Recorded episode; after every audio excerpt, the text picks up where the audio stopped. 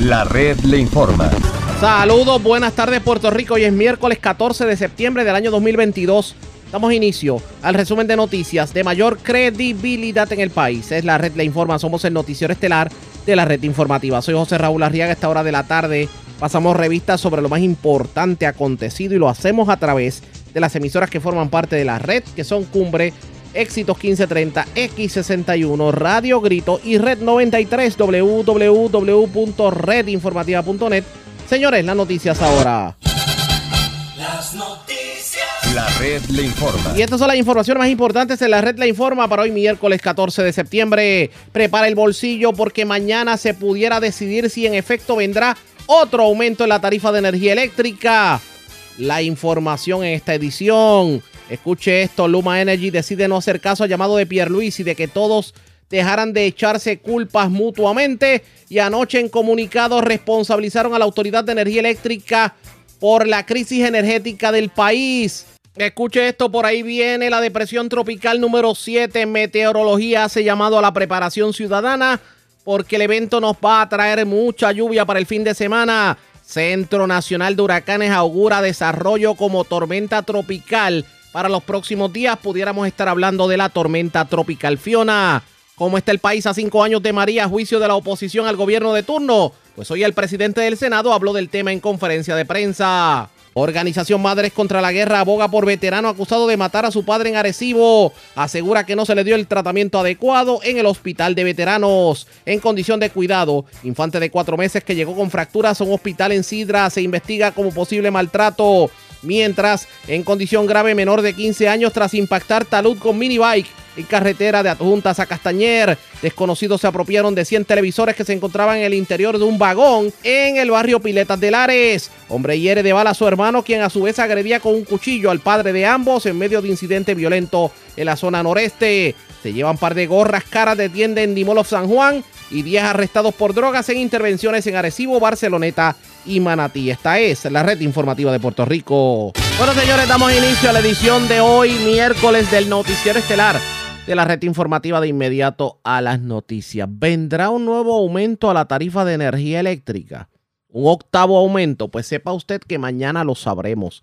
Así lo reveló hoy el representante de los intereses del consumidor ante la Junta de Gobierno de la Autoridad de Energía Eléctrica, el ingeniero Tomás Torres Placa, quien dijo que todo tiende a indicar que Luma pudiera estar pidiendo otro aumento. Vamos a escuchar las declaraciones que nos diera el funcionario en la mañana de hoy. Aprovecho también para hablar sobre lo que pudiera ocurrir si en efecto el Inves 96L, que es la onda tropical que anda por el Atlántico, se fortaleciera como se esperaba o como se espera, debo decir, y que termine visitándonos como depresión o tormenta tropical para el próximo fin de semana. Escuchemos las declaraciones que nos diera el ingeniero Tomás Torres Placa. Tormenta platanera, ah. lluvia, vientos y luma es igual a apagones. Ese, ese, es, ese, ese es precisamente la, preocupación. esa es la fórmula. Porque, y, y, no, y no es Luma, porque Luma no es un logo que habla. Y Luma no es un edificio que se mueve y que, sea, los edificios tú no ves por ahí moviéndose y haciendo cosas. Es la gente, la administración, la, los ejecutivos que componen esta corporación. Hay que hacer unos cambios. Y hay que hacer unos cambios también en el contrato. O sea que lluvia, vientos, tormenta platanera, una administración inadecuada en Luma y un contrato malo, es igual a apagones. Tormenta el gobernador lo tiene que corregir. La tormenta perfecta, como dice el refrán. Sí mismo es. Pero entonces, pues, entonces eh, usted... haga, contestando tu pregunta, mañana 15 el negociado somete el ajuste trimestral. Lo que se espera, el ajuste trimestral de comprar el combustible y comprar energía. Lo que se espera es que se mantengan más o menos los costos como están. Y si habría un aumento sería algo significativo, ya que en los pasados tres meses los costos han, han, subido y bajado, pero se han mantenido más o menos estables, pero ya veremos, porque Luma es un punto de sorpresa. Así que ya veremos qué, se somete mañana. Pero hay, hay, hay, indicios de que en efecto Luma vaya a someter algo que dé entender que viene un aumento. No, Luma va a someter el reporte trimestral. Los costos que hemos experimentado por los pasados tres meses se han estabilizado y bajado un poco. Y tú lo ves en la bomba de la gasolina Si tú ves que la bomba de gasolina se mantiene igual o baja, pues tú puedes proyectar que el costo de, combustible, de electricidad, perdóname, eh, eh, baje o se mantenga. Y eso es lo que podemos proyectar, o que baje un poco o se mantenga para este, este próximo trimestre, dado a que lo hemos visto en la bomba de gasolina, los costos de combustible están bajando. Y, a medida que los costos de combustible bajan, oye, y no es por el operador, es simplemente una función del mercado. La Autoridad de Energía Eléctrica produce 97% de la energía a base de, de, petróleo residual, diésel y gas natural y carbón. Pues eh, a medida que esos combustibles suben y bajan, el costo de energía sube y baja. Así que como en los pasados tres meses si se ha mostrado estable y en las últimas semanas ha bajado, eso es lo que debemos de, de, pronosticar. Vamos a ver qué, qué, somete Luma en el día de mañana. Pero, hay algo muy importante, Arriaga, en cuestión del presupuesto de Luma. Algo muy, muy importante. Salió hoy en, en, en, los, en los periódicos, en ambos periódicos de mayor circulación en Puerto Rico, el Vocero y el Nuevo Día, resaltando una vista de presupuesto que hubo ayer. Sin embargo, no, no se resalta un detalle muy significativo. Y es que ambos rotativos resaltan que Luma baja su, su presupuesto 22 millones de dólares.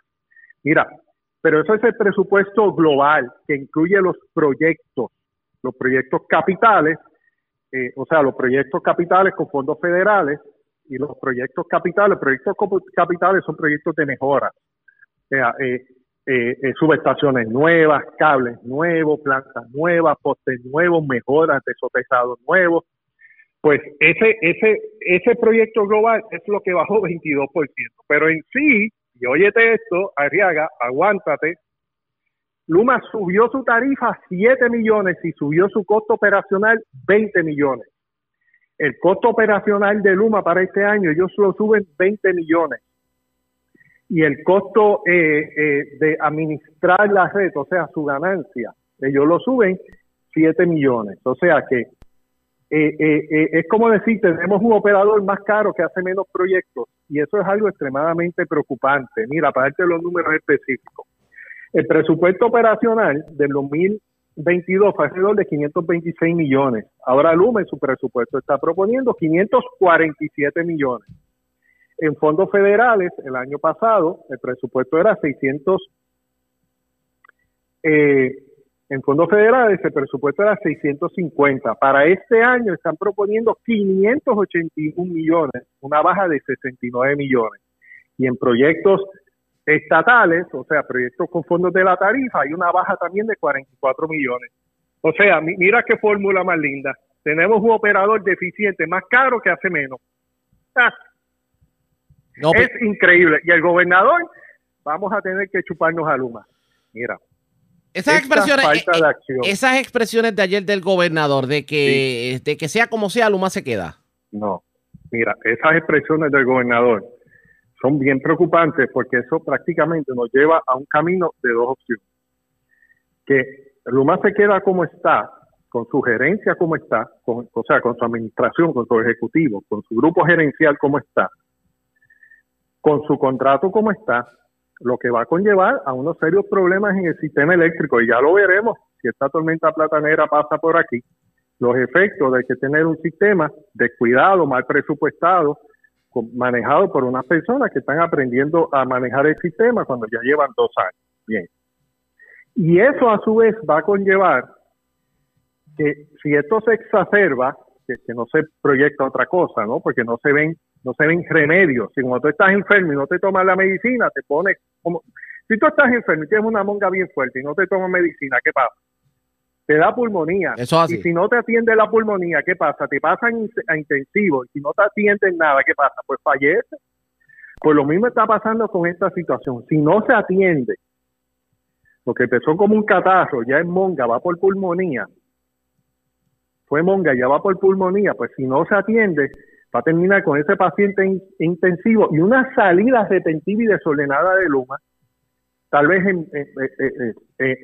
como resultado del paso de una tormenta o algo, lo cual conllevaría a una inestabilidad grande del sistema eléctrico, porque según el contrato, Luma sería quien administraría el contrato de salida, o sería un tercero en caso de que Luma no lo quiera hacer. y podríamos experimentar un deterioro mayor en el servicio. O sea, que no atender la situación, como está proponiendo el señor gobernador, es como tener pulmonía y no tomarse las medicinas. Esto es totalmente inaceptable. Vamos a una crisis. Lo quejamos o no lo quejamos, la falta de acción del gobernador, y te tengo que decir también de la legislatura, que no acaba de enmendar la ley 120 y derogarla. Porque hasta que no se derogue la ley 120, pues la autoridad de alianzas público-privada sigue siendo el rey en la autoridad de energía eléctrica. Pero, pero en este caso, hay que derogar esa ley. Pero volviendo otra vez a lo que tiene que ver con, con, Luma, eh, aquí hay alternativas para que ese contrato se pueda prescindir de él o cambiarlo y que no le cueste mucho al pueblo. ¿Por qué vemos al gobernador tan trancado en la banda? Eh, yo no sé si puedes recordar que hace como tres, hace como dos meses, dos, tres meses, yo te mencioné que el contrato expiraba en noviembre 30, ¿verdad que sí? Exacto. Que lo hablamos. Lo hablamos. Eh, y todo el mundo lo negó. No, eso no pasa, eso no va a pasar, ¿cómo va a ser? Eso nunca va a pasar. Pues ya se está aceptando. No, va a vencer el contrato. Yo el mensaje, va a vencer el contrato, pero vamos a tener que seguir con Luma sobre nuestros hombros. Y digo sobre nuestros hombros porque es una carga. Pues, ¿qué es lo que hay que hacer? Hay que trabajar con eso. O sea, no, no, no se puede, eh, José Raúl, seguir con esto sin tomar acción. Hay que tomar acción. ¿Y qué es lo que se puede hacer? Mira, cancelar ese contrato de una manera desordenada en este momento, y digo en una manera desordenada, porque eso es lo que no conviene hacerse. Lo que hay que hacer es seguir un proceso. Mira, fulano, cambia tu gerencia, cambia el contrato. Ah, no quiero. Ah, pues por ahí está la puerta. Y se prueba que se hizo un proceso ordenado y el gobierno queda bien ante FEMA, queda bien ante el Departamento de Energía y ante todas las entidades federales que verían esto, porque se vería algo ordenado de buena fe. Seamos real. está por escrito, estos reportes, tú estás deficiente aquí, aquí, aquí, haz estos cambios. No, esas recetas se las han dado a la administración de gobierno ad nauseam. Usted las ha dado, otras personas las han dado. Pero yo creo que la pregunta prudente, y con esto cerramos, es la siguiente para, a, juicio de el ingeniero Tomás Torres Placa, el gobierno en definitiva no quiere salir de Luma. Eso es lo que dijo el gobernador ayer. Por lo tanto. O sea, y, y, y, o sea, ¿cómo se fiscaliza? ¿cómo, ¿Cómo se fiscaliza a, una, a un privatizador si la postura del gobierno es que pase lo que pase, ellos se quedan? Correcto. O sea, es como, es como, en adición de la analogía de que tú estás enfermo y no te tomas la medicina bajo una crisis, si tú tienes una persona que lo contratas para hacer eh, un trabajo en tu casa y tú ves que son las 12 del mediodía y no ha empezado y tú te sientas a hablar con él, das chistes, le, llevas una cervecita, ¿ah? ¿Me entiendes, Arriaga?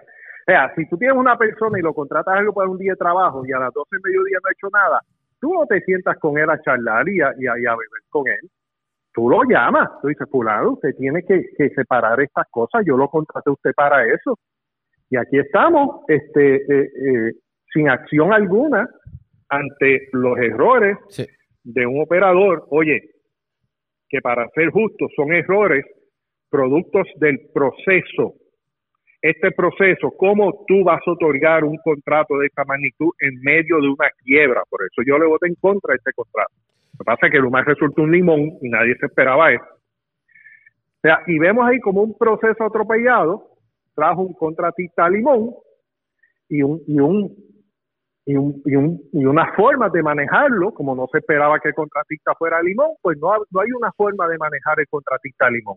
Esas fueron las declaraciones del ingeniero Tomás Torres Placa. Hay que ver precisamente qué va a ocurrir mañana si en efecto se solicita un nuevo aumento, se canta de alguna manera, eh, se canta Luma de que gastó más dinero del que tenía que gastar o que los gastos subieron, etcétera, etcétera.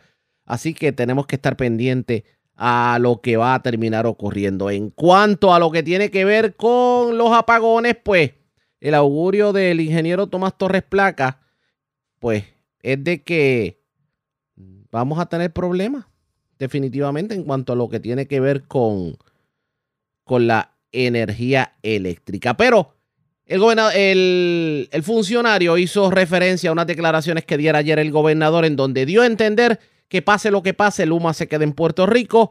Para aquellos que no tuvieron la oportunidad ayer en la tarde de escuchar estas expresiones, esto fue lo que dijo el gobernador cuando se le cuestionó sobre el contrato. Dice el gobernador que en efecto el primero de diciembre Luma va a estar rindiendo servicio en Puerto Rico, sea como sea. Escuchemos al gobernador. Pues y ayer yo hice unas expresiones, si quieres las repito, o sea, algunos se están enfocando en la fecha de 30 de noviembre. Déjame repetir lo que dije ayer a ver si, si esto cala, si, si lo entienden. Eh, el primero de diciembre, eh, no importa lo que suceda, Luma va a estar rindiendo servicio en Puerto Rico. Porque hay dos únicos escenarios aquí hay un contrato suplementario o acuerdo suplementario que establece unas reglas de, juego o de operación mientras se dilucida el proceso de título 3 de la Autoridad de Energía Eléctrica. Eh, eso se estableció, eso, eso, ese acuerdo se firma eh, eh, cuando ya teníamos ese proceso en curso y con miras a que ya estaría culminado para el 30 de noviembre. Bien, Em, el acuerdo expira el 30 de noviembre. Y eh, si ese acuerdo expira por sus propios términos, entonces comienza a aplicar el contrato base, el contrato de, 15 años de Luma. Ese contrato no ha comenzado a aplicar en, ciertas áreas porque así lo dispone el, contrato suplementario o el acuerdo suplementario. Básicamente, se pudiera pedir, pero yo no lo vislumbro. Yo no vislumbro ese escenario. Lo que yo vislumbro es básicamente, eh, aquí hay dos escenarios. Eh, un escenario es que llegado el primero de diciembre, eh, Luma continúa rindiendo servicios, pero bajo el contrato base, conforme a los términos del contrato base, todos los términos, incluyendo los que se pusieron en suspenso o se modificaron por vía de ese acuerdo suplementario. Ese es un escenario. El otro escenario es que Luma opte por eh, solicitar la cancelación del contrato porque no se cumplió, una condición resolutoria que tiene el contrato base. La, contrato, eh, la condición, resolutoria es que se culmine el proceso de la quiebra, el proceso del título 3. Eh, Luma tendrá la opción de decir, eh, pues yo no voy a, no, Luma, no, no vamos a continuar rindiendo servicios bajo el contrato base si esa fuera su decisión, ¿ok? Lo que sucede es que entonces inmediatamente entran en un proceso, proceso de transición. Y Sí, es así. esa, esa, e, esa condición se incluye a solicitud de Luma, porque obviamente le inquietaba eh, la quiebra. Le, inquietaba el proceso de título 3 que tiene la, Autoridad de Energía eh, Eléctrica ahora mismo pendiente. Entonces, así que, eh, y si, si tuviéramos un proceso de transición para que todos entiendan, ¿cuánto duraría ese proceso de transición? Pues el tiempo que le tomaría a la autoridad de las alianzas público-privadas llevar a cabo otro proceso de alianza público-privada para, para eh, eh, identificar, seleccionar y contratar a un sustituto para Luma. Eh, y eso. Luma se ocupa del sistema, se le pagan por sus servicios, como se le pagó en transición antes de que asumiera control del sistema, que fue el primero de junio del año pasado. Eh, por cierto, eso sería más costoso de lo que se paga ahora mismo, para que tengan los números claros, sustancialmente más costoso. Ahora mismo son alrededor de 115 millones de dólares que recibe Luma, mínimo por un año pudiera estar recibiendo, esto es un estimado, pero pudiera la cantidad, por decir, llegar a 180 millones, 200 millones, costaría más y estaría, y eso sucedería en lo que se sustituye a Luma, se lleva a cabo un proceso de alianza público-privada para sustituirla. También, eh, si, si, caemos en una transición de esa naturaleza, las obras de, de transformación o de reconstrucción en la red se, afectarían, se dilatarían porque entonces no tendríamos nuevas obras de reconstrucción, si acaso lo que tendríamos es que culminen las que ya están en curso. O sea que eso tendría serias repercusiones eh, para el sistema eléctrico en Puerto Rico. Algunos pues realmente a la ligera se ponen a hablar de cancelación y realmente no han ni analizado las consecuencias. Yo las tengo bien claras. Así que, ¿qué es lo que yo estoy haciendo? Exigiendo a la Luma que mejore su desempeño. ¿Y qué es lo que estoy haciendo? Estoy preparado para los dos escenarios. Si Luma eh, en ese momento dado, el, el, primero de diciembre, decide seguir rindiendo servicios bajo el contrato base, la vamos a seguir fiscalizando para que cumpla con el contrato. Si Luma decide eh, eh, básicamente resolver, rescindir el contrato, pues entonces en transición la vamos a estar fiscalizando mientras le pagamos por sus servicios. La fiscalización está aquí para quedarse. Luma sigue en probatoria, lo que queremos todos es que mejore su desempeño. Esas fueron las expresiones del gobernador ayer, que fueron las que hoy hace referencia al ingeniero Tomás Torres Placa. Pero esas expresiones causaron reacciones diversas y uno de los que tuvo la oportunidad de reaccionar esto que dijo el gobernador lo fue el presidente del Senado, José Luis Dalmau. ¿Qué dijo José Luis Dalmau? Pues para el presidente del Senado, las expresiones del gobernador sobre la permanencia de Luma significa que retomó su rol como abogado de la empresa contratada para la transmisión y distribución de energía eléctrica. Esta cita se la atribuye a, Dalmau y vamos a, a citarla.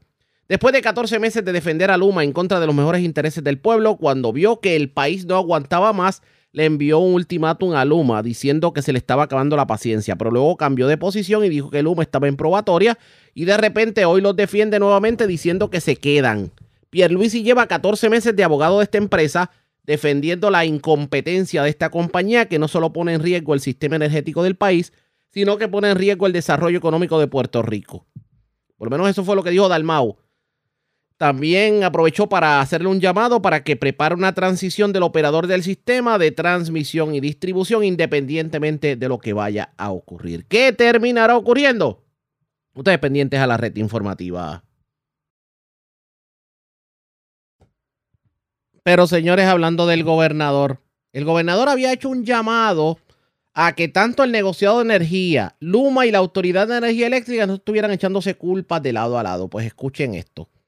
Tras una extensa vista pública del negociado de energía que inició con un regaño público y en la que trascendió que Luma ocultó en su presupuesto si le concedió aumentos salariales a sus empleados, la empresa a cargo de la transmisión y distribución de, electricidad admitió anoche en una declaración escrita, de hecho culpó a la Autoridad de Energía Eléctrica por los males energéticos que enfrenta el país.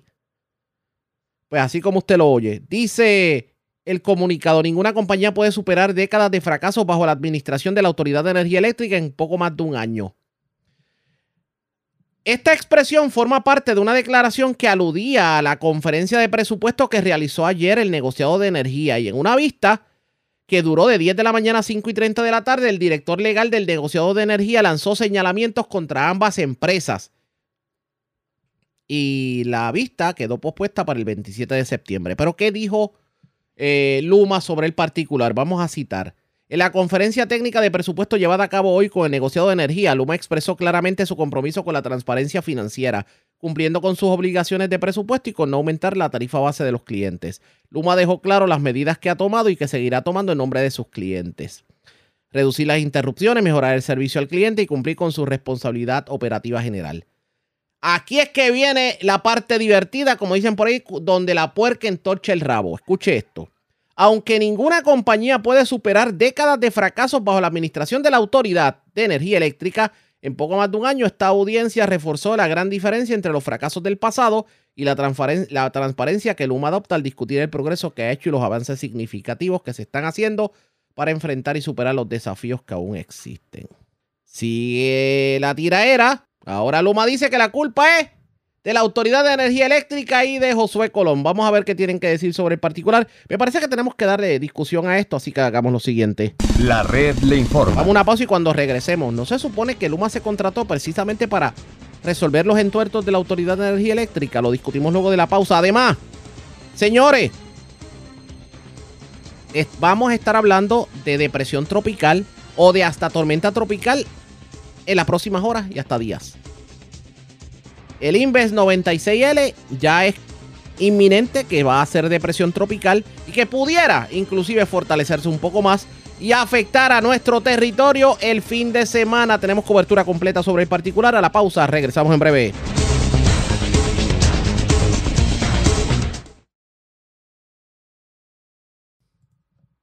La red le informa. Señores, regresamos a la red le informa, el noticiero estelar de la red informativa, edición de hoy miércoles. Gracias por compartir con nosotros. Señores, los ojos de Puerto Rico, la atención de Puerto Rico está en el Inves 96L. Es una fuerte onda tropical que se encuentra en el Atlántico al este de las Antillas Menores. Y esta en la mañana de hoy aumentó su probabilidad de desarrollo según determinó el Centro Nacional de Huracanes. Tanto en las próximas 48 horas como en los próximos 5 días, el sistema tiene un 70% de probabilidad de convertirse en una depresión tropical. La pregunta es, ¿qué efecto tendrá para Puerto Rico independientemente de que pueda llegar a nuestro territorio como una fuerte onda tropical o como una depresión tropical o tal vez como una tormenta tipo 1?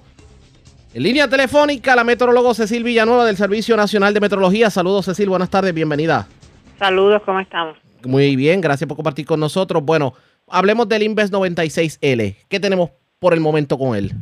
Pues como había mencionado, este, la última actualización del Centro Nacional de Huracanes pone al sistema un 70% de probabilidad de formación en las eh, próximas 48 horas a 5 días. Eh, pero lo más que pues quiero que las personas se estén enfocando es que el peligro mayor que nosotros estamos esperando de este sistema durante el fin de semana son las lluvias. Ha estado lloviendo bastante las últimas semanas y hay algunos lugares que tienen suelos saturados todavía, hay eh, terrenos empinados que eh, están vulnerables, así que lo más que nos preocupa es esta, la cantidad de lluvia que pueda caer en el fin de semana, que entonces podría ocasionar inundaciones, inundaciones repentinas y hasta las crecidas de ríos y deslizamientos de tierra, especialmente para la mitad este de Puerto Rico. Así que las personas tienen que estar atentos de que independientemente de este sistema, sea una onda tropical fuerte o una depresión tropical, el mayor eh, peligro para, para el área serían las lluvias que podríamos esperar del sistema. Pero tomando en cuenta la, la situación que estamos viendo ahora eh, y, lo, y lo, lo cerca que está de nuestra zona, ya es bien difícil que se pueda alejar bastante de Puerto Rico. O sea, ¿algún efecto vamos a tener de esa onda tropical? Sí, algún efecto vamos a tener independientemente. Mira, eh, podemos ver en el caso más reciente que fue Arrow. Arrow estaba, era un sistema que eh, eh, era tiene una alta probabilidad de desarrollo. Eh, muchas veces esto, al desarrollarse, de hecho, cogen una trayectoria un poco más al norte, si no se desarrollaba, pues entonces eh, cogía ese sistema de la, una onda tropical fuerte, pues entonces estaría en nuestra, en nuestra área. Eh, pues aunque el sistema, aunque Earl no fue un, no directamente no estuvo eh, sobre nosotros, tuvo un impacto en el área. Tuvimos mucha lluvia durante toda la semana. Este cambió la dirección de los vientos, tuvimos los vientos mayormente del sur. Eh, teníamos mucha humedad en el área por mucho, por este eh, durante toda la semana, bandas de lluvia eh, del sistema este que en ese momento ya era ciclón tropical, ya ya era eh, fue primero fue depresión y después fue una tormenta tropical, eh, nos estuvo afectando.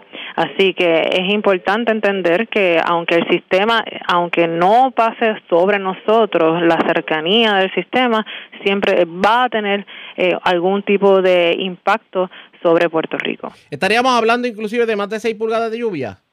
En estos momentos estamos pronosticando de 4 a 6 pulgadas de lluvia para la mitad, mayormente para el este de Puerto Rico.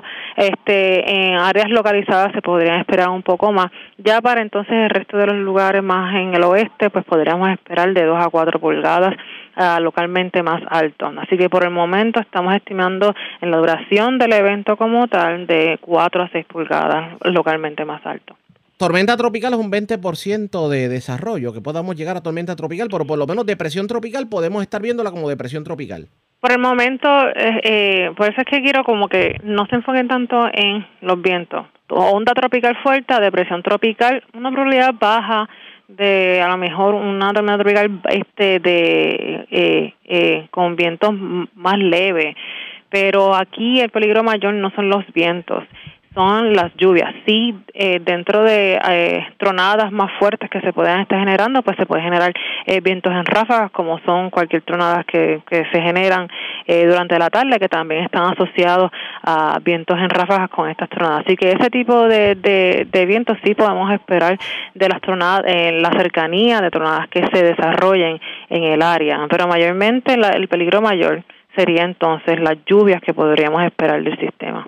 Eh, ¿Cuándo específicamente llegaría este fenómeno a nuestro territorio? Pues por el momento se está pronosticando que eh, los primeros eh, impactos mayormente de lluvia sería para bienes en la noche, ya entonces las vírgenes, las eh, vieques y culebras. Sin embargo, esto depende mucho de la velocidad de traslación del sistema. Eh, al principio, este, si el sistema pues eh, eh, disminuye esa velocidad, pues entonces ya estaremos viendo que eh, comenzaría el impacto de, de, este evento un poquito más tarde, ya para sábado, sábado por la noche. Así que todo depende de cómo el sistema se va eh, eh, se va moviendo a medida que se va acercando al área. Por el momento, entre viernes por la noche y, temprano en el sábado, nos estamos viendo eh, que empezaría eh, la, esa primera esa primera parte de ese primer impacto del sistema. Sí, que estaremos hablando el día sábado como tal para esto. Sí, fin de semana estamos por lo menos viendo, eh, así que yo le exhorto a la población que estén bien pendientes no solamente a los boletines del Centro Nacional de Huracanes, este que estaría monitoreando eh, cómo el sistema eh, eh se comporta eh, y, en el, y en el desarrollo, sino también a nosotros que nos estaríamos entonces enfocándonos específicamente cómo este sistema nos estaría impactando durante el fin de semana. Dígame algo en cuanto al mar se refiere. Hemos estado atravesando un periodo de oleaje bastante fuerte, resaca fuerte, eh, una situación bastante crítica en el norte de Puerto Rico. ¿De alguna manera esto pudiera complicarse en los próximos días? Pues mira, por lo menos en el día de hoy quisiera este recalcar que todavía las condiciones marítimas siguen peligrosas. Eh, las boyas en Arecibo, en San Juan, ya está, estaban marcando todavía oleaje de 7 a 8 pies eh, la, tenemos las rompientes hasta 12 pies, así que todavía está vigente una advertencia de resacas fuertes y el riesgo de, alto de corrientes marinas hasta por lo menos mañana. Y también tenemos advertencia para operadores de pequeñas embarcaciones. Estas condiciones marítimas peligrosas se deben a aparte separado al Inves 96L, esto es relacionado a todavía efectos indirectos de Earl. Eh, ya estamos viendo una disminución de esa marejada, pero todavía las condiciones marítimas siguen peligrosas. Ya mañana va a haber una, este, una mejora en esas condiciones, sin embargo, pues por la cercanía de, a medida que el 96L se vaya acercando al área, pues podemos ver que las condiciones marítimas y costeras nuevamente se, se tornen peligrosas para el fin de semana. Estaremos pendientes sobre el particular, ¿cuándo debemos tener un panorama más exacto de lo que va a ocurrir con Puerto Rico en cuanto a esta onda tropical? Bueno, por lo menos eh, el, Centro Nacional de Huracanes siempre está actualizando esos boletines cada seis horas a las 8 y 2 AM y PM y entonces nosotros también pues en las redes sociales estaríamos como que compartiendo de esa actualización y entonces de vez en cuando tratar de entonces eh, comunicar a la población qué es lo que se espera. Así que por lo menos estar atentos siempre, eh, especialmente a esos boletines que salen entre 8 a las 8 y 2 AM y PM. Así que la próxima actualización del sistema es a las 2 de la tarde. Mañana, de hecho, se espera, ya está programada una misión del caso huracanes para a la una y media de la tarde, así que eso por lo menos nos va a proveer mucho más información sobre el sistema que entonces ayudaría a los modelos y entonces al pronóstico de este sistema. Gracias por haber compartido con nosotros. Buenas tardes. Igualmente, buen día. Como siempre, era la metrólogo Cecil Villanueva del Servicio Nacional de Meteorología. Así las cosas, tenemos que estar bien pendientes. Lo que viene es mucha lluvia. Independientemente de que sea depresión, tormenta tipo 1 o onda tropical, esto es lo que llamamos una platanera, lo que vamos a estar pasando por Puerto Rico este fin de semana. Pero ya ustedes saben que, como, como dice por ahí el, el merenguito de los 80, se fue la luz, se fue la luz. Se fue la luz, se fue la luz. Mi gente no se preocupe, arreglamos el problema. Si no hay electricidad, seguimos alumbrar con velas. Ya ustedes escucharon. Vamos a ver, esperemos que eso no ocurra, pero todos los caminos conducen a que eso pudiera estar ocurriendo. Ustedes pendientes a la red informativa que vamos a tener más información sobre el particular. Bueno, voy a cambiar de tema brevemente porque hoy se confirma que el exalcalde de Yauco y ex senador Abel Nazario firmó un acuerdo para declararse culpable por cargos criminales en el Tribunal Federal. Así lo informó su abogada, la ex fiscal federal María Domínguez, en una moción presentada en la tarde de ayer ante el juez Francisco Besosa. El documento señala que el también ex senador ha llegado a un acuerdo de culpabilidad con el Ministerio Público y que tiene la intención de declararse culpable en este caso. De hecho, se había informado el pasado 31 de agosto que la defensa de Abel Nazario ya tenía un acuerdo en principio con la fiscalía, pero que faltaba que el acusado lo firmara y aparentemente ya lo firmó. Y previamente, el juez había establecido que si Abel Nazario decidía declararse culpable, la vista para completar el proceso sería el próximo 30 de septiembre. La fecha de la vista de sentencia, pues obviamente se pautará para ese día. Y será el 30 de septiembre cuando el acusado asistirá a la audiencia a menos que el tribunal lo modifique. Las partes pues no han detallado en el expediente electrónico del caso si la alegación de culpabilidad será por el cargo de robo o soborno relacionado a programas con fondos federales o si habría alguna modificación en la acusación. Los cargos contenidos en el pliego acusatorio pues conllevan una pena máxima de 10 años de cárcel y hasta 3 años de libertad supervisada, además de una multa que no exceda los 250 mil dólares. Así las cosas, el exalcalde y ex senador Abel Nazario firmó un acuerdo para declararse culpable por cargos en su contra en el Tribunal Federal. La red le informa. Cuando regresemos, más noticias del ámbito policíaco y judicial. Cuando regresemos, hablemos de lo ocurrido en Adjuntas, un menor de 15 años que se llevó una minibike sin permiso para la escuela, pues tuvo un accidente, se encuentra en condición grave. También un infante fue llevado a un hospital de la zona de Sidra, aparentemente con fracturas. Las autoridades tratan de dar con el paradero de su señor padre. Porque se estudia el caso como posible maltrato. También se llevaron 100 televisores de un vagón en Lares. Con eso y más, venimos luego de la pausa. Regresamos en breve.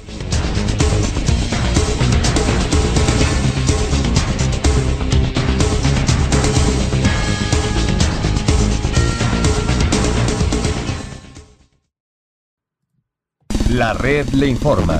Señores, regresamos a la red le informa. Somos el noticiero estelar de la red informativa, edición de hoy miércoles. Gracias por compartir con nosotros. Vamos a noticias del ámbito policíaco. Comenzamos en el norte de Puerto Rico. Diez personas fueron arrestadas en medio de intervenciones por drogas en el residencial Ramón Marín Solá en Arecibo. También en el barrio Cantito de Manatí y en, en otros sectores también de la zona norte de Puerto Rico, específicamente la zona de Barceloneta. También, señores, arrestaron, bueno, le radicaron nuevamente cargos al terror de las Tacomas. Hablamos de la persona que le habían radicado previamente por mantener eh, un, digamos, una operación ilegal de robo y desmantelamiento de Tacomas en Morovis, pues ahora le, le erradicaron 16 cargos criminales más. Y la información la tiene el Malvarado, oficial de prensa de la Policía en Arecibo. Saludos, buenas tardes. Sí, buenas tardes. Agentes del negociado de la Policía de Puerto Rico ha escrito a la División de Drogas y Narcóticos y Armas Ilegales de Arecibo en unión al personal de Plan Integral de Seguridad, en unión a la Unidad Canina. Eh, durante el día de ayer realizaron un plan de trabajo de vigilancia y arresto para los puntos de sustancias controladas que operan en residencial Ramón Marín Solá en Arecibo. Como resultado se logró el arresto de alrededor de 12 13 personas y también hubo una intervención en Barceloneta donde una persona fue arrestada y esta persona pertenece a es, pertenece o es sospechosa de pertenecer a una ganga, los negres, los cuales eh, son sospechosos de crímenes violentos y distribución de sustancias controladas. En adición, una residencia ubicada en dicho lugar se incautó gran cantidad de armas, como dos rifles, dos pistolas, municiones y gran cantidad de sustancias controladas. También tenemos eh, el caso fue será consultado con la fiscal de con la fiscal de turno para la posible erradicación de cargos correspondientes. También tenemos que agentes del negociado de la Policía de Puerto Rico ha escrito a la División de Vehículos Hurtados de Arecibo y Bayamón en el día de ayer radicaron cargos por ley 8 vehicular, posesión de un vehículo hurtado, no tener licencia de técnico de automotriz, y, y utilizar herramientas para desmantelar vehículos de motor y mutilación de números de serie. Esto contra Héctor Dávila Cartagena, alias Pepe, de 32 años, residente de Morovis.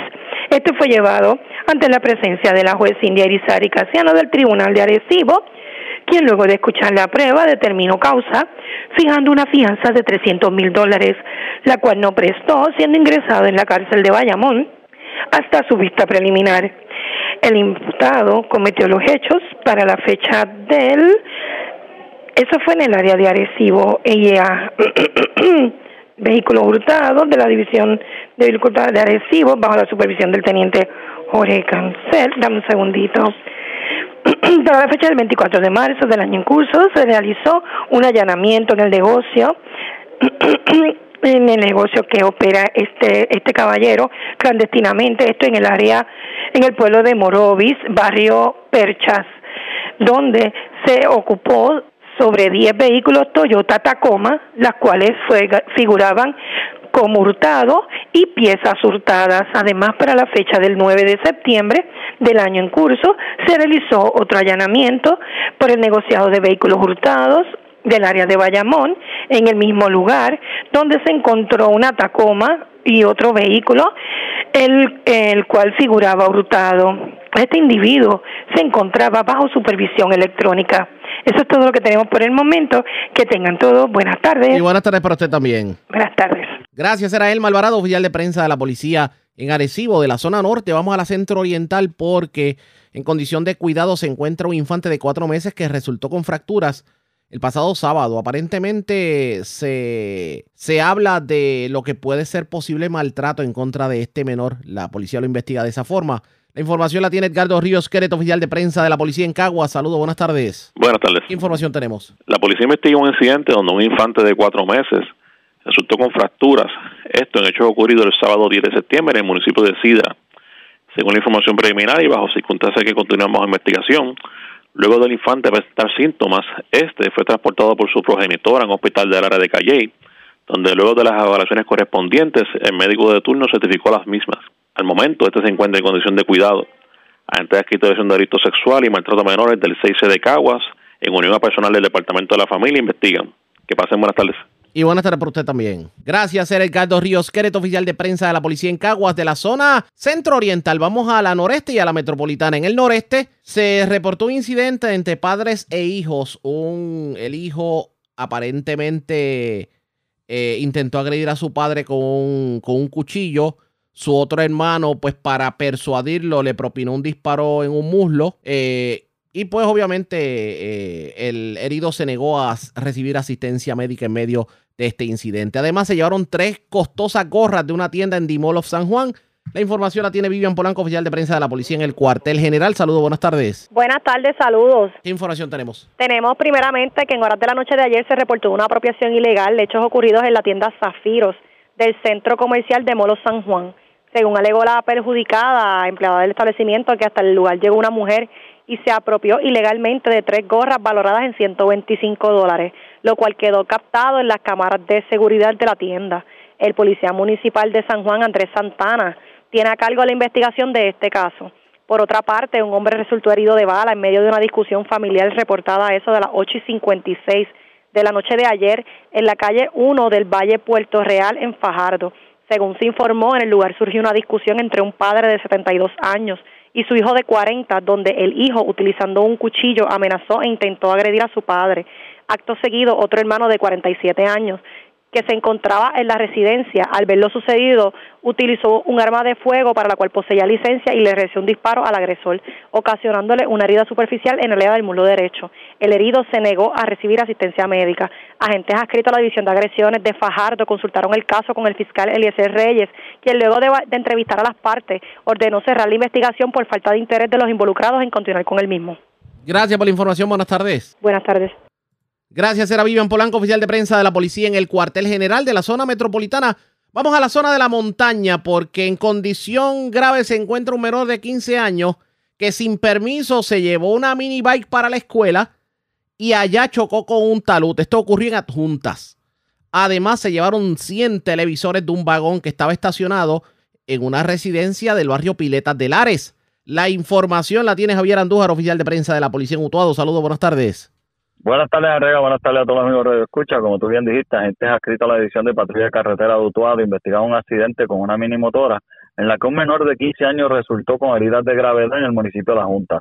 De acuerdo con la información preliminar, el menor al llegar de la escuela sin notificar a sus padres se lleva una motora mini bike y al llegar al kilómetro 5.4 de la carretera 135 pierde el control de esta e impacta un talud de tierra cayendo al suelo inconsciente. El menor fue transportado, encontrado en el lugar, perdón, por un ciudadano quien lo transportó hasta el hospital de Castañén. Posteriormente, el menor fue transportado al Hospital San Lucas en Ponce, donde diagnosticaron que su condición como crítica. El agente Nelson Arroyo del presidente de Castañer investigó inicialmente y refirió a la División de Patrulla Carretera, donde el agente Alexander Lugo se hizo a cargo de la investigación de este accidente. Por otro lado, agentes adscritos al precinto policiaco de Lares investigaron un escalamiento reportado ayer a las 10 de la mañana es la que se apropiaron de 100 televisores que se encontraban en el interior de un vagón que ubica en la carretera 129 del barrio Piletas en Lares. Según la información obtenida, alguien le ocasionó daños al candado de un vagón que se utiliza como almacén y logrando al interior, acceso al interior de este, se apropiaron de 100 televisores marca Samsung de 40 pulgadas. El valor total de la propiedad hurtada fue estimado en 33.458 dólares. El agente Luis, Luis Cibeles del precinto del área investigó inicialmente, refirió el caso al 6C, donde los agentes Aníbal López de Propiedad y Reinaldo Plaza de Servicios Técnicos continúan con la investigación de este caso. Básicamente, eso es lo que tenemos en las últimas 24 horas en el área policial de Utuado. Gracias por la información. Buenas tardes. Buenas tardes. Gracias, era Javier Andújar, oficial de prensa de la policía en Utuado, de la zona de la montaña. Vamos al sur de Puerto Rico, porque las, las autoridades arrestaron a un hombre de 41 años contra quien existía una orden de arresto de revocación de probatoria federal expedida por la juez federal Aida Delgado. Esto ocurrió en la calle Lorencita Ferrer del barrio del Tuque de Ponce. También las autoridades arrestaron a uno de los más buscados de la zona de Ponce. Aparentemente esta persona era buscada por varios, varios delitos, ley de armas, haberse enfrentado a la policía, ley 8, entre otros cargos. Luz Morel, oficial de prensa de la policía en Ponce, con detalles. Saludos, buenas tardes. Sí, muy buenas tardes a todos. En horas del día de ayer, eh, martes 13 de septiembre, agentes adscritos a la División de Arrestos y Allanamientos de la Superintendencia Auxiliar de Operaciones Especiales del negociado de la Policía de Puerto Rico, esto en unión a los US Marshals, efectuaron el arresto de Saúl Martisi Rodríguez, de 41 años, por quien existía una orden por revocación de probatoria federal, la misma expedida por la juez Aida Delgado del Tribunal Federal. Martisi Rodríguez fue arrestado en la calle Lorencita Ferret del barrio El Tuque por el agente Melvin Pérez, adscrito a la mencionada división, y fue entregada, entregado, debo decir, al agente William Rodríguez eh, del Tax US Marshal, quien tomó jurisdicción del mismo. También tenemos el arresto de uno de los 10 más buscados del área de Ponce. Esto fue en horas de la tarde de ayer, martes, en el barrio Lavadero en Hormigueros, según nos informó el teniente Alberto Cintrón, director de la División de Arrestos, que fue arrestado Dayan Joel Caraballo Ortiz, de 24 años, natural de Yauco, y el cual era uno de los 10 más buscados, ya que contra este existían tres órdenes de arresto por los delitos de tentativa y emplear fuerza contra funcionarios del orden público, además por ley de armas, este tenía dos cargos. En el caso de, también tenía ley de sustancias controladas con dos cargos y una ley por el artículo y un cargo, debo decir, por el artículo 15 de la ley 8 vehicular. Dichas órdenes fueron expedidas para el mes de enero del año en curso por los jueces Ginny Vélez y Ángel Candelario Cádiz del Tribunal de Ponce, con una fianza ascendente a 400 mil dólares. El arresto fue efectuado en el barrio Lavadero y a este, al momento de el arresto, se le ocupó 90 bolsitas de crack y se ocupó un vehículo marca Toyota modelo Yaris del año 2007. Este caso fue consultado con el fiscal Diego Velázquez del Tribunal de Mayagüez, quien ordenó que Dayan Caraballo quedara bajo custodia de la policía para erradicar los cargos correspondientes y además fueran diligenciadas las órdenes de arresto. Según se informó, esto, estas órdenes fueron por hechos ocurridos para la fecha del 17 de enero en el municipio de Guayanilla, donde el imputado ilegal, maliciosamente, con conocimiento, usó la violencia contra funcionarios del orden público adscritos a la División de Vehículos Hurtados de Ponce, mientras estos realizaban una investigación de una querella de un, un hurto de un vehículo. Al momento a este se le encontró conduciendo dicho auto e impactó la patrulla donde se encontraban los agentes y además se le ocupó sustancias controladas. También nos indican que en horas de la noche de ayer, en la urbanización Riberas de Bucaná, fue arrestado un hombre de 39 años. Según nos informan que agentes adscritos al servicio preventivo Plan Zona eh, se eh, realizaban patrullajes preventivos y al llegar frente a la, una residencia, eh, estos observaron que el individuo se, por algún hecho delictivo, se le ocupó una bolsa plástica conteniendo en su interior, interior eh, picadura de marihuana, más una balanza digital y parafernalia.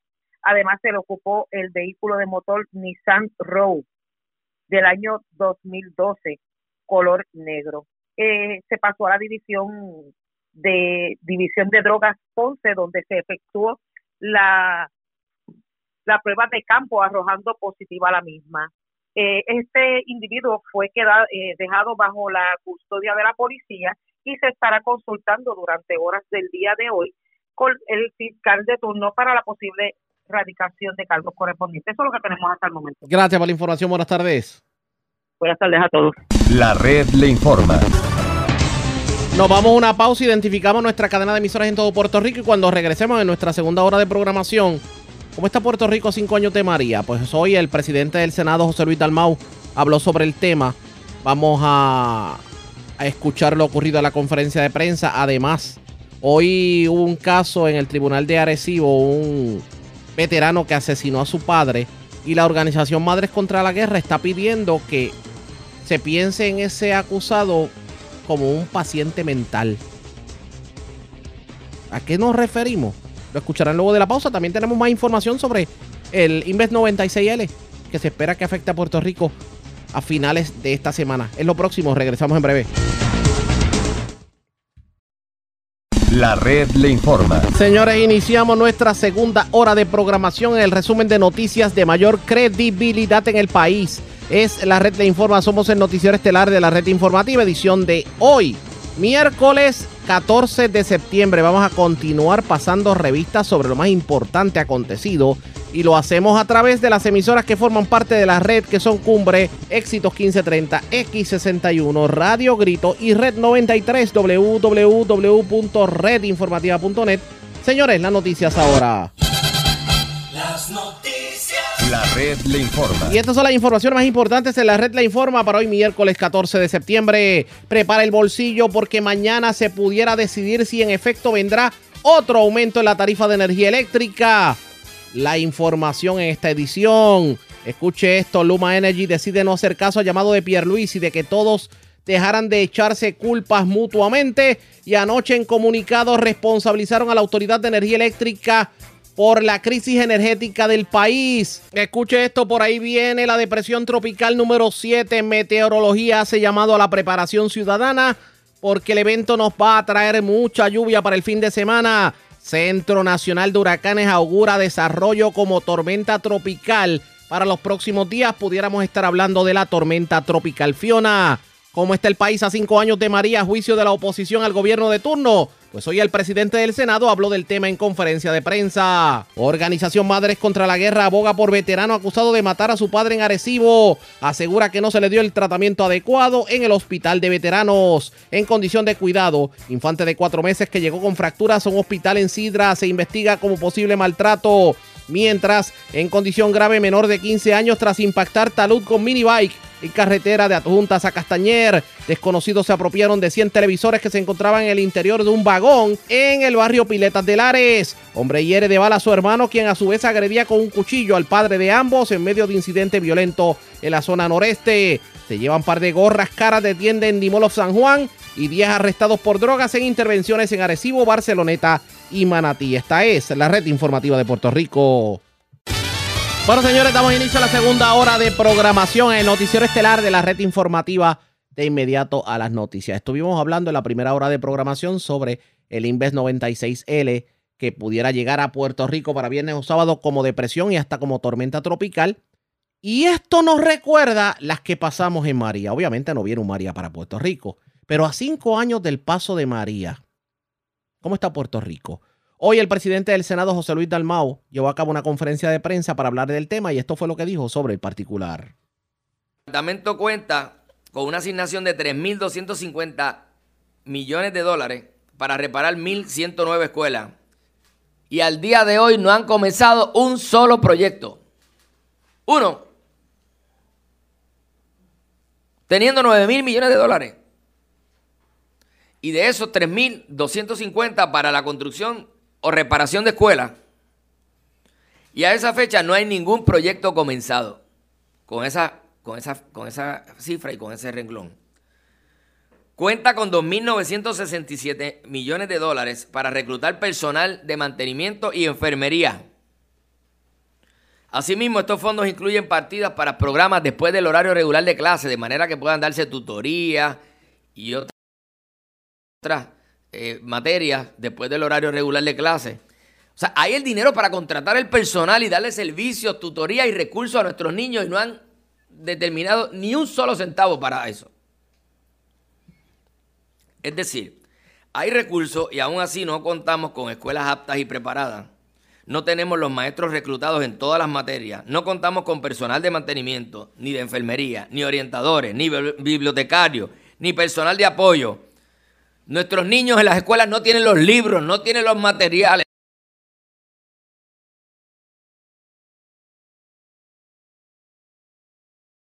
No tienen las mochilas. Ni el equipo didáctico necesario por el departamento. Tiene 9 mil millones de dólares sin usar.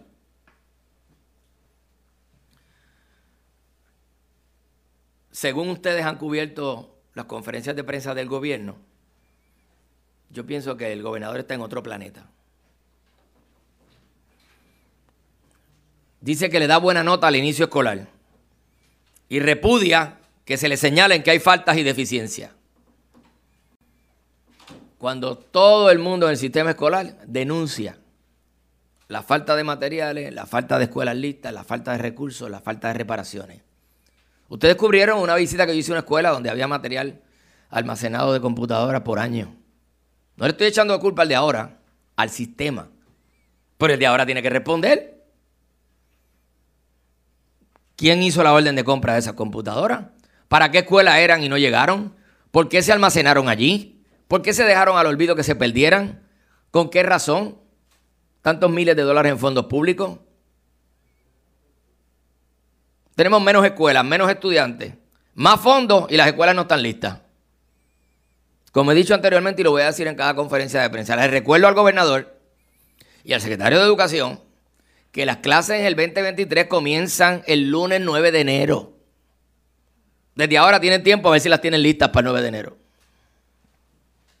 Carretera. FEMA anunció hace dos años, en septiembre del 2020, estamos en septiembre del 2022, la asignación de 783 millones de dólares para reparar carreteras, puentes y puertos en Puerto Rico. Hace menos de una semana, el 7 de septiembre, el Departamento de Transportación y Obras Públicas anunció la primera obra desde María. La primera obra desde María, cinco años después. Y yo estoy convencido que es necesario hacer un juicio valorativo sobre este particular. La indignación y el coraje no basta para describir los sinsabores y escollos que padece nuestra gente día a día, a pesar de que se tienen los recursos económicos para mejorar las condiciones de vida de los puertorriqueños y cómo se evita con ese estancamiento y desastre administrativo que haya un desarrollo económico en el país. O sea, es la oportunidad que, que quizás esperamos en décadas de tener los recursos económicos, pechar adelante a nuestro país y el gobierno está en otro planeta.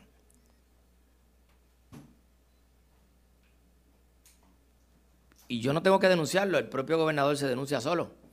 El 23 de agosto dijo que se le había acabado la paciencia con Luma. Y el 29 de agosto le dijo a ustedes que Luma estaba en probatoria. Y ayer le dije a ustedes que salió de la probatoria que Luma se queda.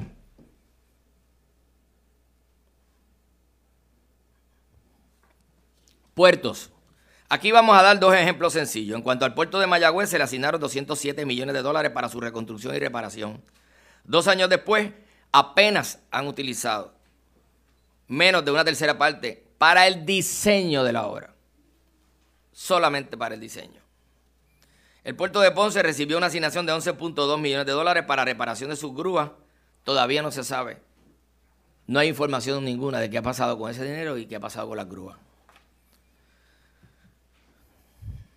La incapacidad de esta administración del gobernador Pedro Pierluisi le está costando mucho al pueblo de Puerto Rico. No solamente por el estancamiento del desarrollo económico, sino por la credibilidad que se tiene ante el gobierno federal que se van a Washington a pedir la igualdad. Y cuando Washington asigna los fondos aquí no los usan.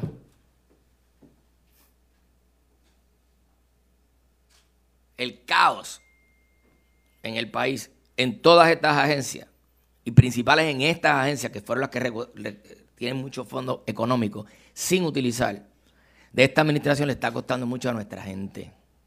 Le está costando mucho al desarrollo económico, le está costando mucho al país. Es un desastre administrativo y está evidenciado no solamente por la prueba que yo le traigo hoy, sino por lo que señaló el General Accounting Office y Homeland Security sobre el desastre administrativo en la utilización de los fondos para la recuperación de Puerto Rico. Estoy disponible para preguntas.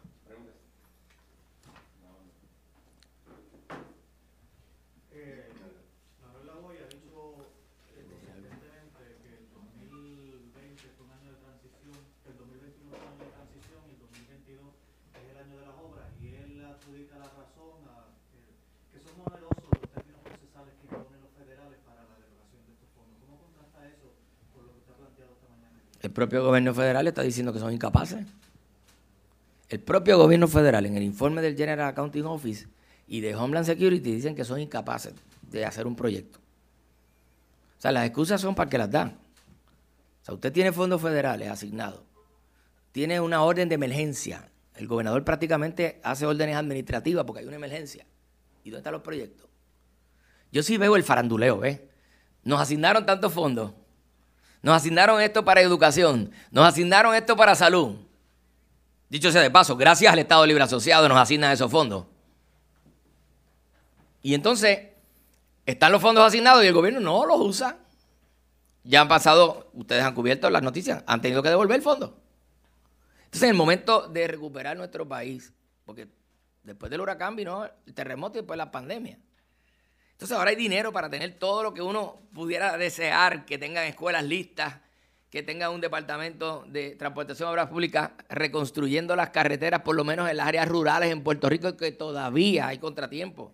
Cada vez que llueve están los derrumbes, están las carreteras inhabilitadas, están las denuncias de los alcaldes del área rural y los fondos asignados.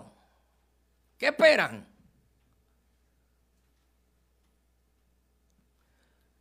Si no saben hacerlo, sálganse. Asígnenselo a los municipios, los alcaldes sí lo van a hacer. Yo se lo he dicho personalmente. Se lo dije a Ricardo Rosselló, se lo dije a Wanda Vázquez, se lo he dicho a Pedro Peluise, denle el dinero a los municipios. Ellos van a hacer la obra. Aquí hay municipios, por dar ejemplo, ¿verdad? Grandes, que tienen la certificación del gobierno federal por el buen uso de fondos federales. Denle el dinero a ellos, lo van a usar bien y lo van a repartir entre los municipios en la administración Trump no fue que se detuvo, sino que pusieron requisitos adicionales por la falta de credibilidad en el uso de fondos públicos en el gobierno de Puerto Rico. Ustedes recordarán todos los casos que hubo cuando el huracán Georges, de malversación y robo de fondos públicos. Pues el gobierno federal, bajo la administración Trump, puso requisitos adicionales. A usted le ponen un requisito, hay que cumplirlo.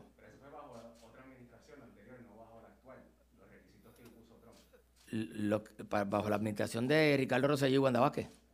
Exacto, pues no, son de esta.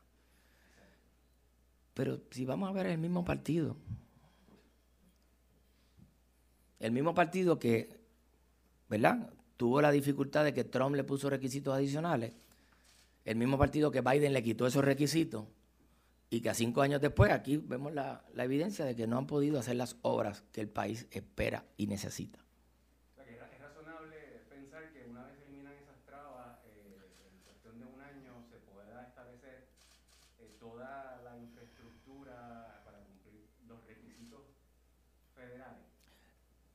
Una escuela no se hace en un día, ni en tres meses. Pero es que no ha empezado ninguna. Yo no pido que estén hechas, es que comiencen. ¿Cuántos proyectos de recuperación ha hecho carretera? Uno en cinco años. Cuando los alcaldes gritan los problemas que tienen sus áreas rurales de carreteras y puentes destruidos desde el huracán. Uno en cinco años.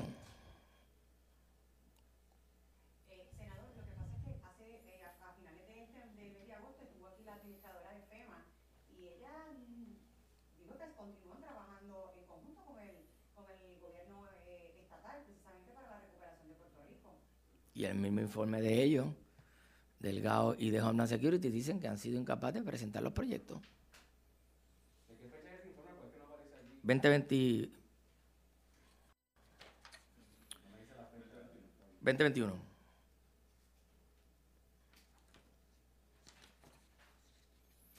Si no me equivoco, enero 2021.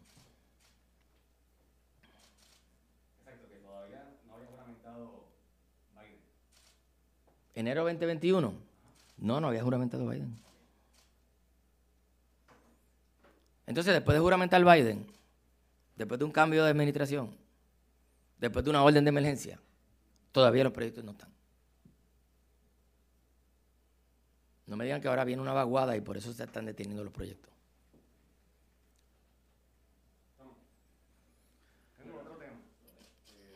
Otro tema. José Mar, contesta tú. No, no, adelante, son bromas. Su reacción a que el senador Zaragoza ya haya dicho abiertamente que desea aspirar a la gobernación. Pues yo estoy bien contento, porque hay muchos populares dispuestos a trabajar y muchos populares haciéndose disponibles para diferentes posiciones, y eso es bueno para el Partido Popular. ¿Y eso afecta sus intenciones personales de aspirar eventualmente, las suyas? recuerdo que mis declaraciones a esa pregunta siempre han sido las que voy a dar ahora. Yo como presidente del Partido Popular estoy, de hecho no debería hacer estas declaraciones en el Senado, pero estoy eh, enfocado en reconstruir la estructura del partido, reorganizar, tener un equipo electoral, tener todo el equipo estructurado en cada municipio donde no ganamos las elecciones, de cara a las elecciones. Cualquier contestación que yo dé de una candidatura distrae la atención del trabajo que estoy realizando. Esas fueron las declaraciones del presidente de la Cámara, eh, debo decir, del presidente del Senado, en este caso José Luis Dalmau. Él dice que con todos los miles de dólares que hay, millones de dólares que hay aprobados, todavía es la hora que el gobierno de Puerto Rico no ha podido hacer un proyecto legítimo, lógico, con sentido para mitigar los daños de María. Y ahora es que se está comenzando a ver movimiento. ¿Qué terminará ocurriendo pendientes a la red informativa? Presentamos las condiciones del tiempo para hoy. Hoy miércoles, tras el paso de un área de aire más seco, una banda estrecha de humedad se moverá a través del área, lo que aumentará los aguaceros en la zona. En combinación con los efectos locales y el calor diurno, el aumento de la humedad contribuirá al desarrollo de aguaceros y tronadas en el interior y el oeste de Puerto Rico, donde es probable que se produzcan inundaciones urbanas y de riachuelos.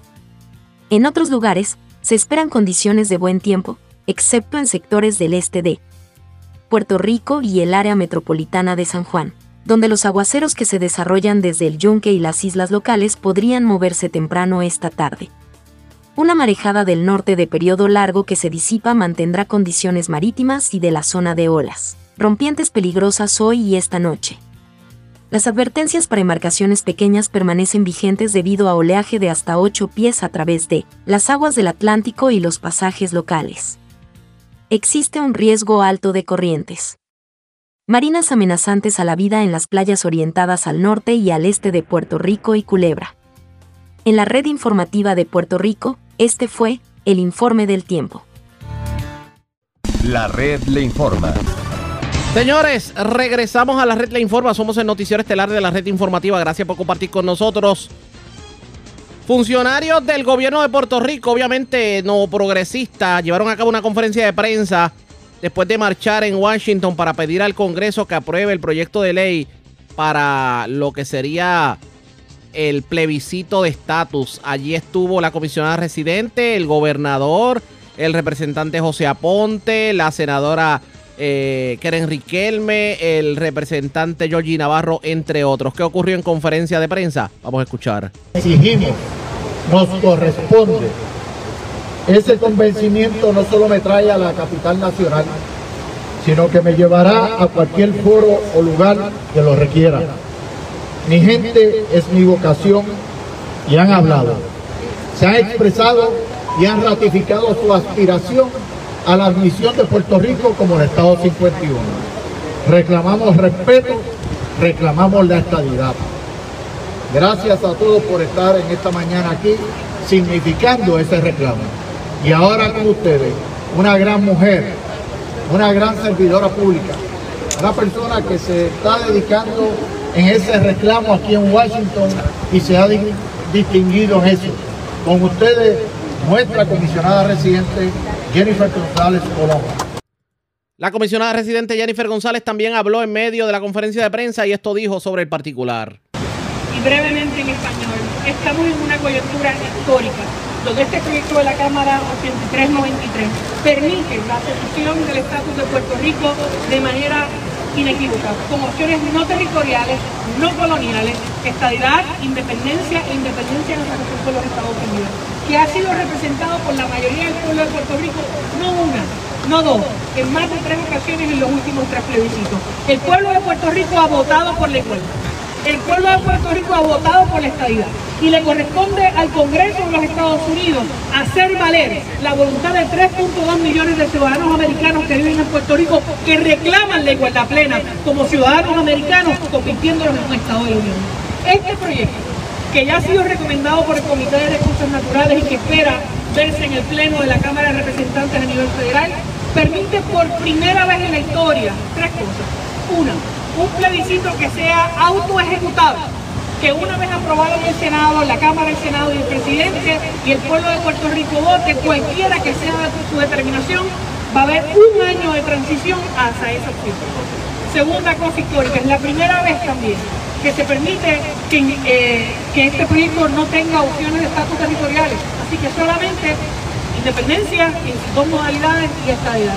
Y la tercera cosa que hace este proyecto también histórico es que el compromiso de hacerlo de manera bipartita y que permite también que el pueblo de Puerto Rico se exprese y sea el último en decidir esta, esta solución de nuestro futuro político. Por eso felicito a los organizadores de esta marcha, a sus líderes, a los legisladores que representan también al pueblo de Puerto Rico en esta elección, a los veteranos, a los líderes cívicos que se han dado cita hoy. Y pueden ser cinco, pueden ser diez, pueden ser mil, representan la voz de los puertorriqueños que han votado una y otra vez. Los felicito y llegó el momento de la estabilidad ahora.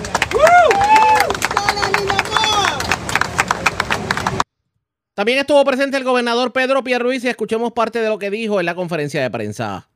En el día de hoy es muy oportuno que estamos llevando a cabo esta actividad a favor de la estabilidad aquí en el memorial, en el monumento que conmemora la Segunda Guerra Mundial. En esa Segunda Guerra Mundial sirvieron sobre 65 mil puertorriqueños.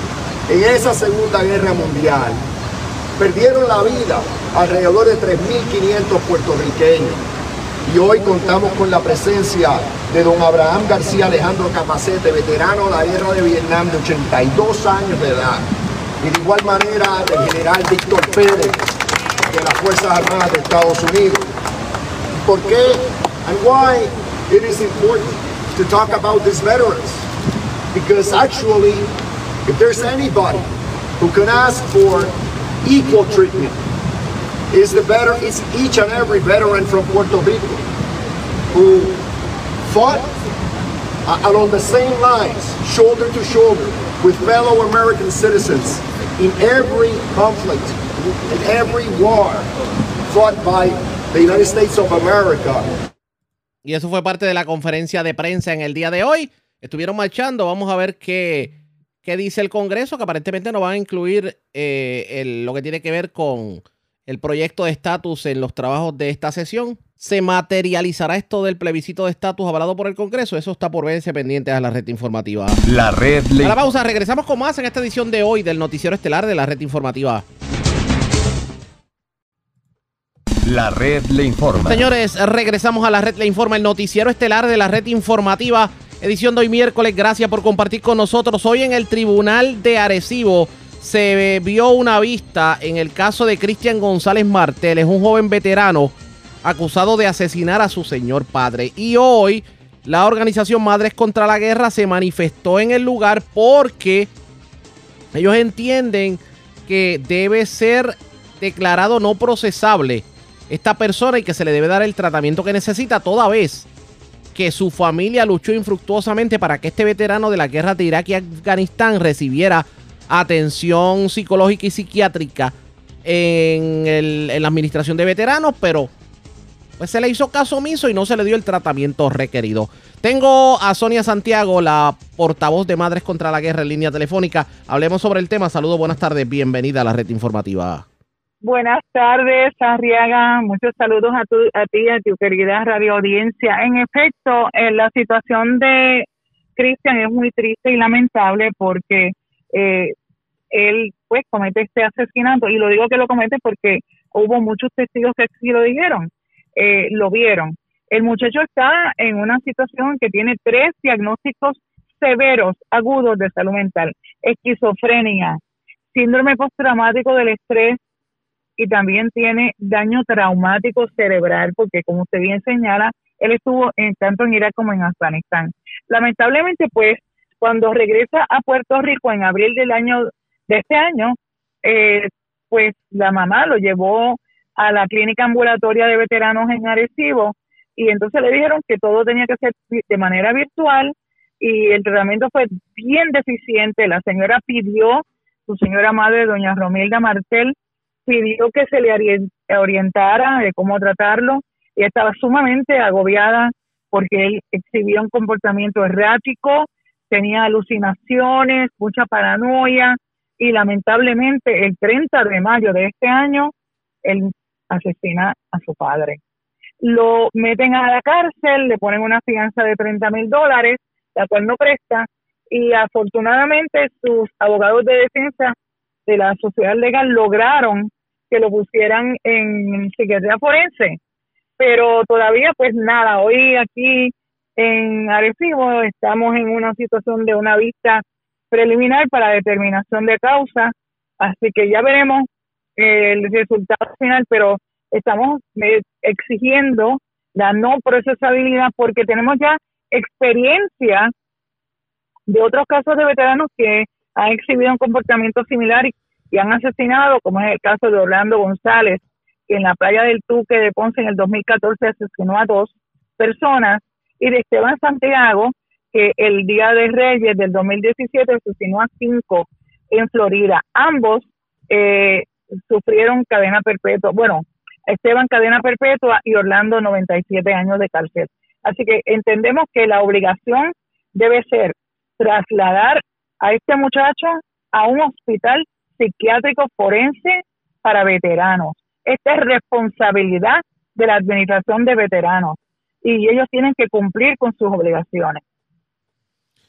¿Qué pasó en esta ocasión? Que el gobierno federal se olvidó de esta persona que dio casi su vida por, por eh, obviamente, como, como soldado y simplemente no se le dio el tratamiento y el resultado final es precisamente este asesinato que ocurrió. Lamentablemente, esto no es solamente en Puerto Rico. Un reciente estudio del Concilio de Justicia Criminal de Estados Unidos hizo un sondeo y determinó que uno de cada tres veteranos han delinquido en, comparación a uno de cada cinco de personas que no son veteranas. Eh, los veteranos se exponen a un clima, clima de violencia y sufren mucho y cometen muchos errores y una situación caótica en las guerras y todo eso esos horrores que viven se les mete adentro. Entonces, la administración de veteranos debería tener un tratamiento más seguido para casos agudos, darle la atención que ellos merecen, entendiendo que es la familia la primera que tiene que recibir la orientación adecuada para atender estos casos. Pero en el caso, por ejemplo, de, de Cristian, caramba, este caso él quizás no debía ni haber estado este, bajo la postura de su mamá, sino en un centro de tratamiento para personas con este, estas condiciones, porque es un peligro. Él representa un peligro para sí o para los demás. ¿Ustedes tienen esperanza de que verdaderamente se pueda, por lo menos eh, en este caso, el Ministerio Público y pues pueda, pueda haber eh, ceder a esto o, tal vez o tal vez el juez pueda de alguna manera eh, otorgar la inimputabilidad o comenzar el proceso para ello? Sí, yo creo que es Fiscalía aquí el primero, la primera agencia gubernamental que tiene que reconocer la situación de estos veteranos y no proseguir con la acusación de asesinato en primer grado, sino en eh, solicitar de, de, la del, del, de justicia, del juez, de que se le envíe a tratamiento. No estoy diciendo que se envíen a calle, escúchenme bien, no es como que las madres contrarias le decimos, ay, asesinó a uno, pero como es veterano hay que dejarlo libre. Eso no es lo que estamos diciendo nosotras. Lo que nosotros decimos es que estos muchachos han sufrido un, un horror que le ha causado un daño neurológico cerebral terrible y que necesitan un tratamiento responsable, un seguimiento diario en un centro de tratamiento psiquiátrico forense para veteranos. Mira, el presupuesto anual del Departamento de Defensa es de 801 mil millones de dólares anuales, pero la mayoría del dinero va destinado a las agendas bélicas, a la industria eh, militar, eh, todo ese engranaje de la guerra, armamentos, municiones, en vez de darle prioridad a nuestros veteranos, que son los que realmente están padeciendo en carne propia las irresponsabilidades de los gobernantes que los mandan a guerrear. Bueno, vamos a ver qué termina ocurriendo en este sentido. Les dejaremos saber. Un abrazo. Por, que viva la paz. por cierto, aprovecho que la tengo en línea telefónica porque por ahí se habla de un evento meteorológico que pudiera estar llegando el fin de semana y cada vez que nos mencionan esto, nuevamente nos trae a la mente lo que pasamos en María. Y obviamente la, la el estado emocional de la gente como que se, se, debilita un poco. ¿Cuál es su recomendación en estos momentos? Mantener la calma, mantenernos informados, prepararnos, eh, tomar las debidas precauciones. Si usted vive cerca de un río o de un área inundable, tomar las medidas necesarias para protegerse. La vida vive viene primero, no las posesiones materiales. Lo material va y viene y la vida no. Vamos a estar pendientes. Gracias por compartir con nosotros. Buenas tardes. Gracias, Ariaga. Buenas eh, tardes. Era la líder de Madres contra la Guerra, Sonia Santiago. Este caso se está viendo a esta hora, bueno, se vio en el transcurso del día en el tribunal en Arecibo. ¿Cuál será el desenlace? ¿Se tomará en consideración esta situación? Ustedes pendientes a la red informativa. Cambiamos de tema. Dice el titular del Cuerpo de Emergencias Médicas, Javier Rodríguez Castillo, que continúan con un esfuerzo de reclutamiento de personal y hay plazas abiertas, sobre todo lo que tiene que ver con paramédicos. Obviamente nosotros hemos vivido una escasez de paramédicos y dice el titular de Emergencias Médicas que el trabajo está disponible. Escuchemos sus declaraciones. Pues mire, eh, va muy bien. Sí les sigo exhortando a las personas que entren a la página empleos.pr.gv para que eh, toda persona que interese eh, trabajar en el honroso cuerpo del negociado de cuerpo de emergencias médicas, por favor apliquen. Eh, si conocen a alguien o tienen dudas de cómo llenar, pueden pasar por las oficinas del negociado de cuerpo de emergencias médicas o llamarnos que con gusto lo vamos a ayudar. Así que si usted recientemente se graduó de paramédico, sepa que en el cuerpo de emergencias médicas hay plazas disponibles. Cierro con esto este segmento porque hoy se, se confirmó que el Papa Francisco nombró al Monseñor Alberto Figueroa Morales como el nuevo obispo de la diócesis de Arecibo de la Iglesia Católica. La información la hizo pública el arzobispo de San Juan, el Monseñor Roberto González Nieves, quien dijo, y cito, con profunda alegría y sentimientos de agradecimiento al Papa, comunico esta noticia a nuestro pueblo. Para el arzobispo Roberto, esta elección del obispo Alberto se recibe como el más reciente gesto de acompañamiento pastoral y espiritual del Papa Francisco con la Iglesia de Puerto Rico. De hecho, el nuevo obispo nació en el 1961 en Guaynabo. En el 81 entró como postulante en los frailes capuchinos y estudió en la Universidad Católica. Y pues eh, es nombrado como obispo, entrará en funciones en el día de hoy. La red le informa. A la pausa, regresamos a la parte final del noticiero estelar de la red informativa. La red le informa. Bueno, señores, regresamos esta vez a la parte final del noticiero estelar de la red informativa de Puerto Rico.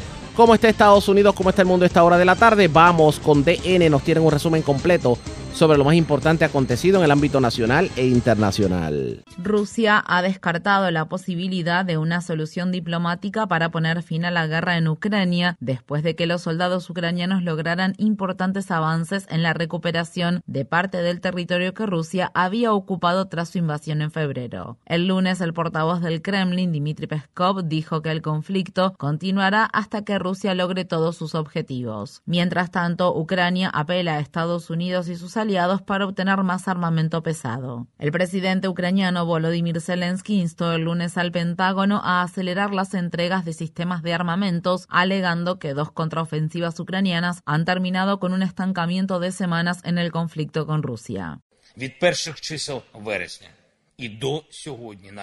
Desde principios de septiembre, nuestros guerreros han liberado más de 6.000 kilómetros cuadrados de territorio ucraniano en el este y sur del país.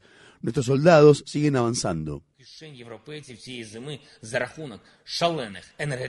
Para más información sobre cómo la guerra en Ucrania está generando una guerra energética en Europa, visite nuestro sitio web democracynow.org es y vea nuestra charla con el ex ministro de Finanzas de Grecia, Yanis Varoufakis. En la región del Caspio, nuevos combates entre Azerbaiyán y Armenia por el control del territorio de Nagorno-Karabaj pusieron fin a un alto el fuego establecido en noviembre de 2020 entre ambos países. Armenia afirma que 49 de sus soldados murieron en enfrentamientos a lo largo de su frontera con Azerbaiyán. Asimismo, el Ministerio de Relaciones Exteriores de Azerbaiyán acusó a Armenia de bombardear la infraestructura civil en lo que llamó una provocación a gran escala. En 2020 estalló una guerra entre ambos países que duró tan solo 44 días y que obligó a miles de personas de etnia armenia a abandonar sus hogares en Nagorno-Karabaj y se cobró la vida de unas 7.000 personas. El Departamento de Justicia de Estados Unidos ha citado esta semana a más de tres docenas de ex asesores del expresidente Donald Trump al tiempo que intensifica su investigación sobre los intentos para revocar los resultados de las elecciones presidenciales de 2020. Funcionarios del Departamento de Justicia también incautaron los teléfonos de Boris Epstein y Mike Roman, dos personas del entorno de Trump que buscaban presentar listas alternativas de compromisarios en los estados donde había ganado el actual presidente Joe Biden. El Departamento de Justicia de Estados Unidos dijo el lunes que aceptaría al ex juez federal nominado por el expresidente Ronald Reagan, Raymond Deary, como perito independiente, también llamado maestro especial, para revisar cientos de documentos que el FBI incautó el mes pasado en el allanamiento a la propiedad de Mar-a-Lago que el expresidente Donald Trump tiene en el estado de Florida. Muchos de los documentos estaban marcados como ultra secretos. Por su parte, Trump argumentó que desclasificó todos los documentos antes de dejar el cargo. El Departamento de Justicia dice que aún puede apelar la decisión de nombrar a un maestro especial. Dicha decisión provino de la jueza de Tribunal de Distrito Eileen Cannon, quien fue nominada en 2020 para el Tribunal Federal por el entonces presidente Trump. El gobierno de Pakistán advierte que las inundaciones podrían tardar hasta seis meses en retroceder después de que las lluvias monzónicas récord y el deshielo de los glaciares dejaran bajo el agua un tercio del territorio pakistaní. Las inundaciones desplazaron a 33 millones de personas y se han cobrado más de 1.400 vidas. Las autoridades sanitarias advierten sobre la creciente amenaza de enfermedades transmitidas por el agua como el cólera y el dengue. El lunes el ejército de Pakistán se apresuró a reforzar las defensas contra inundaciones en una importante central eléctrica que se encuentra en la provincia sureña de Sindh y que suministra electricidad a millones de personas. Cerca de allí una gran tormenta de arena arrancó cientos de tiendas de campaña de un campamento que alberga a personas que recientemente se quedaron sin hogar debido al desastre climático. Nuestra aldea y nuestro pueblo quedaron sumergidos. Vinimos aquí y estábamos viviendo en tiendas de campaña. Ahora las tiendas se han volado y el clima ha empeorado mucho. Ha empezado a llover. ¿Hay alguien que pueda ayudarnos? Por favor, ayúdennos. Las autoridades sanitarias advierten sobre el empeoramiento de la calidad del aire en gran parte del oeste de América del Norte, al tiempo que la temporada de incendios avanza en medio de una sequía histórica. En Canadá, cerca de 200 incendios forestales están actualmente activos en la provincia de Columbia Británica. El lunes, entre las personas que se vieron obligadas a evacuar la región se encontraban 350 trabajadores del proyecto de ampliación del oleoducto Trans Mountain. Una espesa nube de humo se ha posado sobre la ciudad de Vancouver que el lunes tuvo la peor calidad de aire del mundo. Mientras tanto, en Estados Unidos, la ciudad de Seattle está experimentando la peor contaminación del aire en años. En el norte del estado de California, las cuadrillas de bomberos luchan contra el incendio mosquito que ha consumido casi 168 kilómetros cuadrados y amenaza a miles de hogares ubicados al este de la ciudad de Sacramento. En el sur de California, los equipos de rescate sacaron el lunes a varios conductores que se encontraban en sus vehículos luego de que los coletazos de un inusual ciclón posttropical afectaran a la región y provocaran inundaciones repentinas y deslizamientos de tierra. El rey Carlos III vuela este martes a la ciudad de Belfast, capital de Irlanda del Norte, al tiempo que los dolientes siguen reuniéndose en la Catedral de St. Giles, en la ciudad de Edimburgo, capital de Escocia, donde el féretro de la reina Isabel II se encuentra expuesto en la capilla ardiente. Durante el reinado de Isabel II, más de 3.600 personas murieron en Irlanda del Norte a lo largo de las tres décadas de conflicto entre el ejército republicano irlandés conocido como el IRA y las Fuerzas Armadas respaldadas por el Reino Unido. En 1979, un atentado perpetrado por el IRA mató a Lord Louis Mountbatten, primo segundo de la reina. En 2012, la reina y el ex líder del IRA y representante del Sinn Féin, Martin McGuinness, se dieron la mano en Belfast. La semana pasada, la vicepresidenta del Sinn Féin, Michelle O'Neill, rindió homenaje a la reina. No hay duda de que deja el legado de alguien que tendió la mano de la amistad alguien que promovió la paz y la reconciliación, alguien que buscó construir relaciones entre los irlandeses y los británicos. Creo que hizo un trabajo excelente y es algo por lo que creo será muy recordada aquí en esta isla. El lunes, un joven de 22 años fue arrestado en la ciudad de Edimburgo, capital de Escocia, por abuchear al príncipe Andrew por sus vínculos con el agresor sexual condenado Jeffrey Epstein. El manifestante fue arrestado después de gritar Andrew, eres un viejo enfermo. Más tarde se lo filmó esposado diciendo no se debería permitir que los hombres poderosos cometan delitos sexuales y no paguen por ello. Un nuevo informe de las Naciones Unidas ha hallado que prácticamente una de cada 150 personas del planeta se encuentra sometida a situaciones de esclavitud moderna, ya sea porque realiza trabajos forzados o porque fue víctima de un matrimonio forzoso. El director general de la Organización Internacional del Trabajo, Guy Ryder, anunció los hallazgos el lunes. Esa es una cifra extraordinaria en esta época, ya que hay 27,6 millones de personas sometidas a trabajos forzados. La peor noticia es que esto representa un aumento con respecto a las estimaciones que habíamos hecho anteriormente y que se publicaron en 2017. El aumento es de 2,7 millones de personas. La Organización Internacional del Trabajo informa que más de 22 millones de personas de todo el mundo son víctimas de matrimonio forzoso. El informe señala, el aprisionamiento en trabajos forzados puede prolongarse por años, mientras que en la mayoría de los casos el matrimonio forzoso es una condena a cadena perpetua.